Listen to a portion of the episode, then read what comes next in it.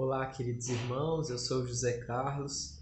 Estamos aqui juntos para mais um Minutos do Evangelho.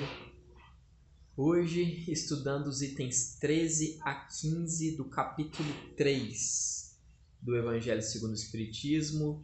Há muitas moradas na casa de meu pai. Itens esses pertencentes às instruções dos Espíritos e em especial esse mundo de expiações e provas ditado pelo nosso querido Santo Agostinho.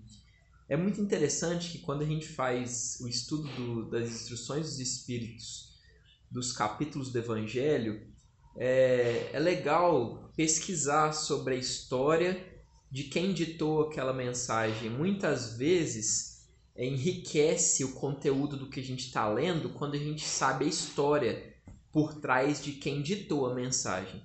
E a gente sabe da história rica de Santo Agostinho, é, tanto para o cristianismo na época que ele era encarnado, quanto na codificação e na divulgação do espiritismo quando no plano espiritual.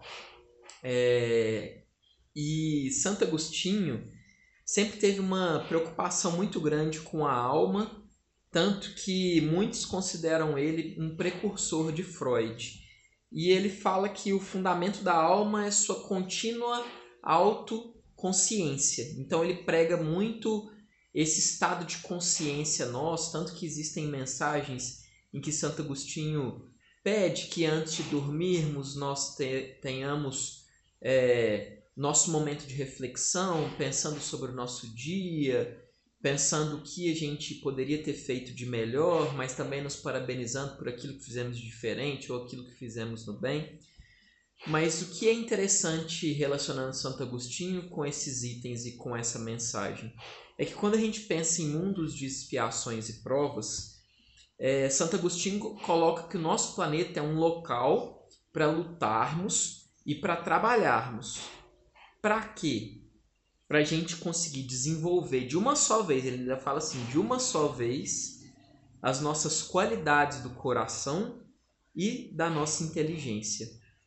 Então a gente tem que fazer essa ponte.